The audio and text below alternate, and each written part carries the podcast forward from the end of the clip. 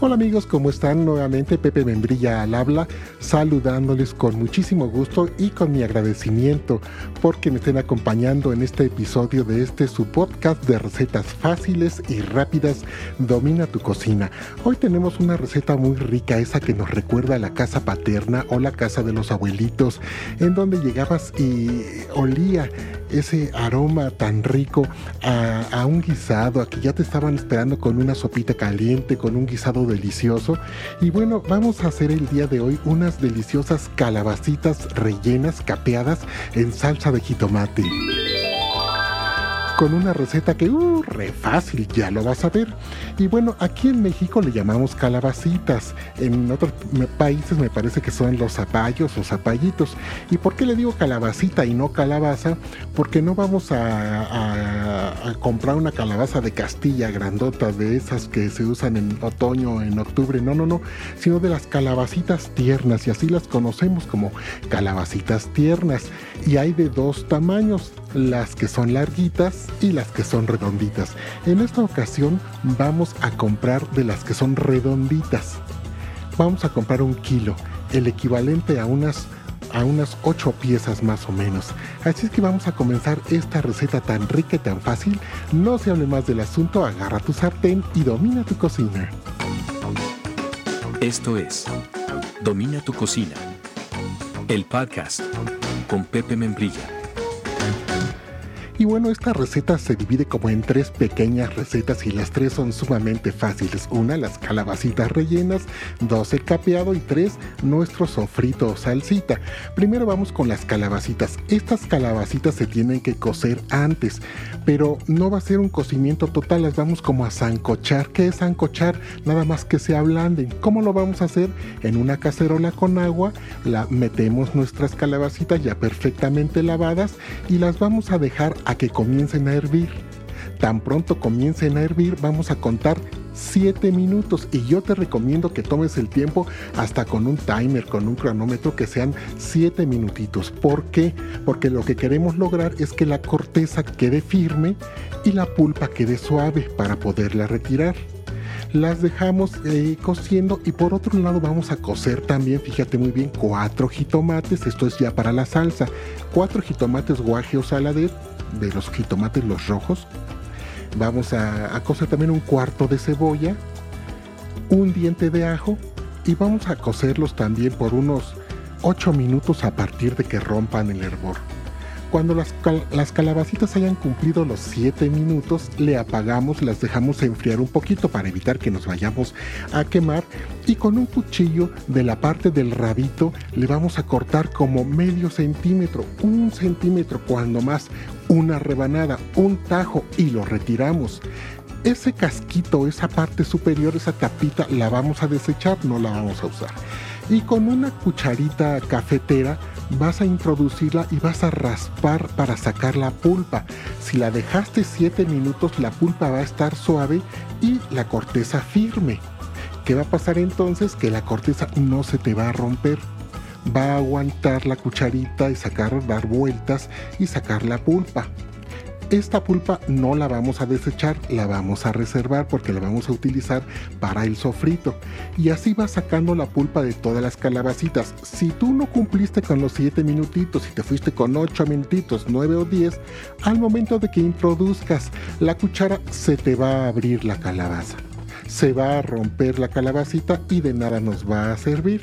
Entonces por eso debes cumplir y medir tu tiempo perfectamente de esos 7 minutitos.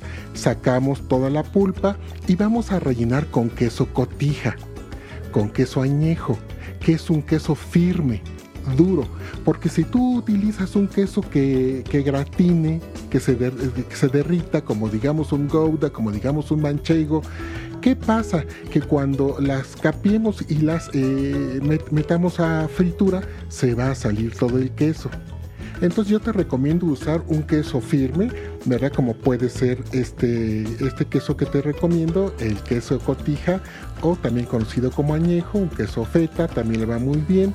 Pero bueno, este, en el súper encuentras muy bien este queso añejo y con trocitos pequeños los vas a ir introduciendo. No temas, no se va a romper la calabaza porque nada más fueron 7 minutos, nada más fueron.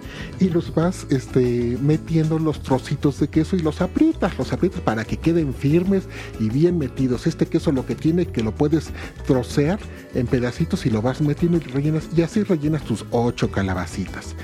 Vamos a reservarlas un momentito y vamos ahora con el, eh, con el sofrito, con la salsita.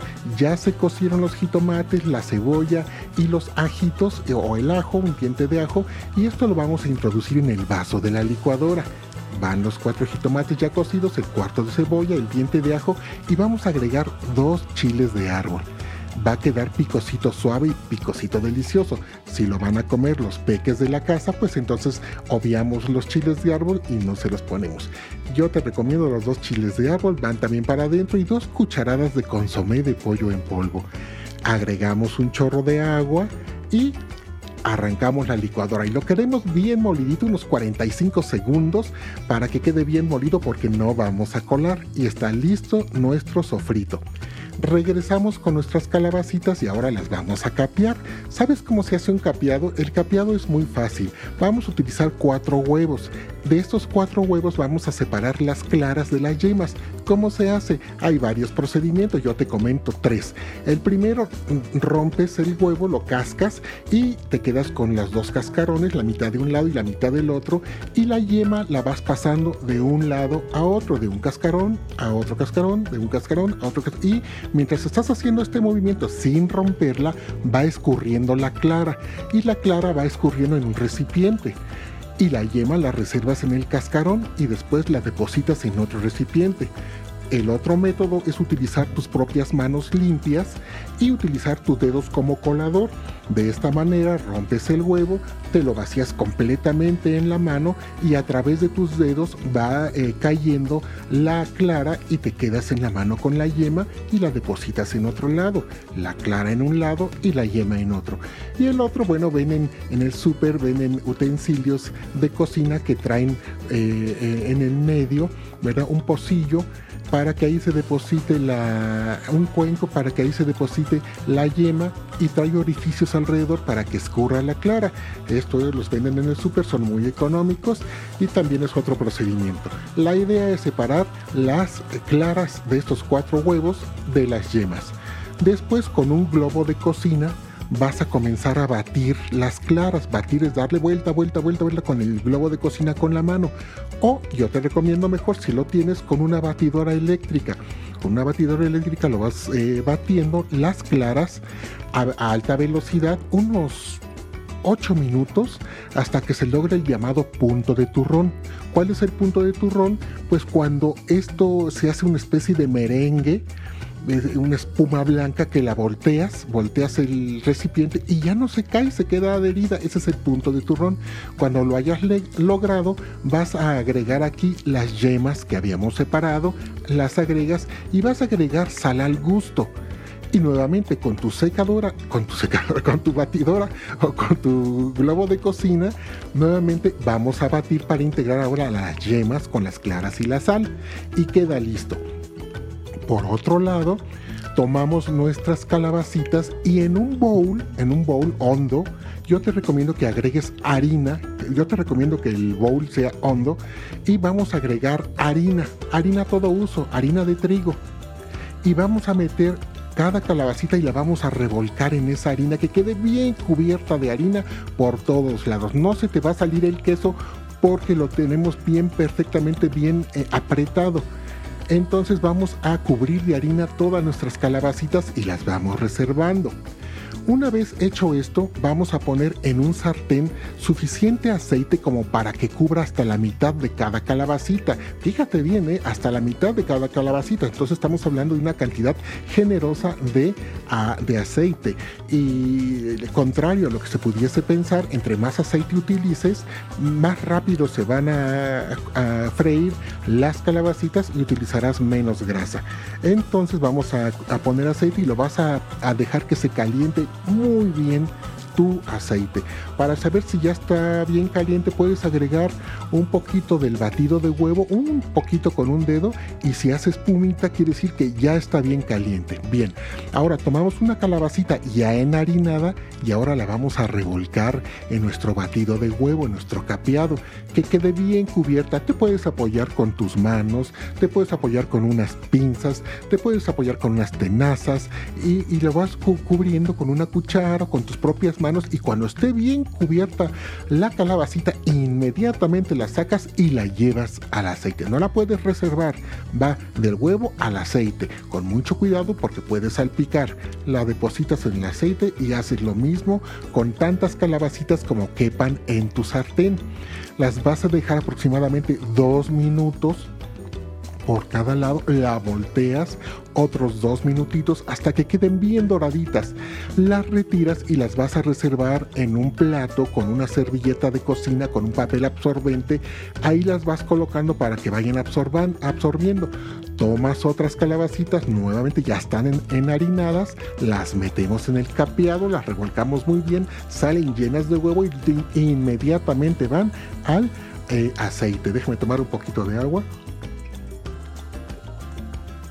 porque si no, me les muero. Y bueno, eh, así vamos friendo todas nuestras calabacitas, dos minutos por cada, cada lado, hasta que veas que están doraditas, el queso no se va a salir y las reservas. Ya tenemos fritas capeadas nuestras calabacitas, regresamos con nuestra salsa, ya la teníamos en la licuadora y bueno, ahora media cebolla blanca la vas a partir en julianitas, en plumitas, en tiritas delgaditas, ya que media cebolla la hayas cortado así, en otro sartén vas a agregar aceite, ahora aceite poquito, poquito aceite, unas tres cucharadas, y cuando esté caliente agregas ahí tus cebollas, la que acabamos de cortar en julianitas, y la vamos a estar acitronando. ¿Qué es acitronando? Que cambie de textura de suave, perdón, de rígida a suavecita, que se haga transparente y lánguida, suave. Cuando hayamos logrado el punto, vamos a verter aquí nuestra salsita o sofrito que teníamos en la licuadora va a hacer este ruido clásico de cuando escuchabas a tu mami que estaba cocinando. Y bueno, este no te vayas a quemar, lo haces con cuidado. Puedes utilizar el reverso de tu cuchara para que ahí caiga el sofrito y no te salpique mucho. Y bueno, vamos a agregar un poquito de agua, digamos un vaso de agua, y tapamos y dejamos cocinar. Vamos a esperar unos 8 minutitos, ya está hirviendo este sofrito.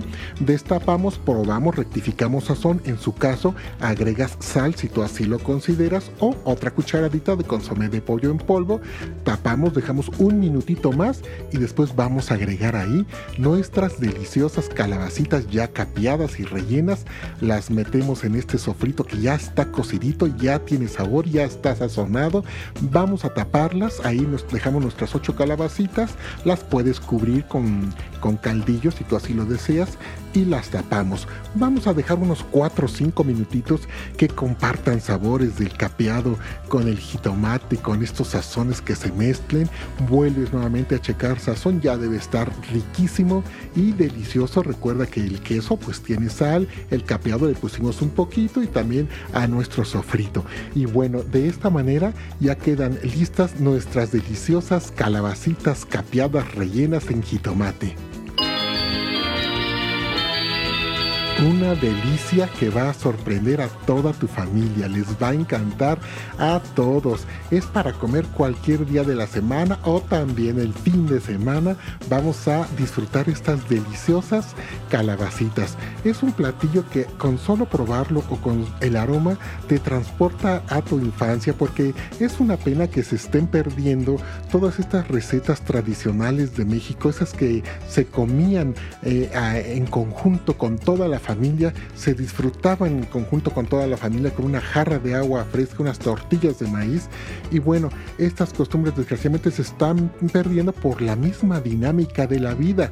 Eh, las carreras ya no te da tiempo ni de preparar nada, etcétera. Sin embargo, si tú te das tiempo de rescatar estas recetas, yo por eso eh, tengo el, eh, el canal de YouTube Domina tu Cocina y este podcast, porque ya sé que tengas tiempo de sentarte en la sala y ver el canal Domina tu cocina y aprender las recetas, las recetas de manera gráfica, también lo puedes hacer si no te da tiempo mientras vas manejando, mientras estás haciendo ejercicio, mientras estás eh, haciendo alguna otra labor, escuchando este podcast y eh, preparando tu lista de ingredientes, imaginándote cómo va a ser esta receta para que la hagas. Y verás que hacerla es una terapia tan relajante, llegando del trabajo, llega uno muy cansado, pero te pones a hacer una receta, acabas relajado, feliz y con los aromas son como una terapia relajante.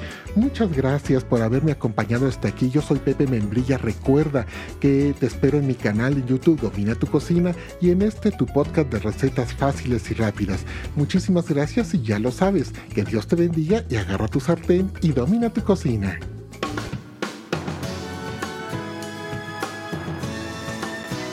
Albatros Digital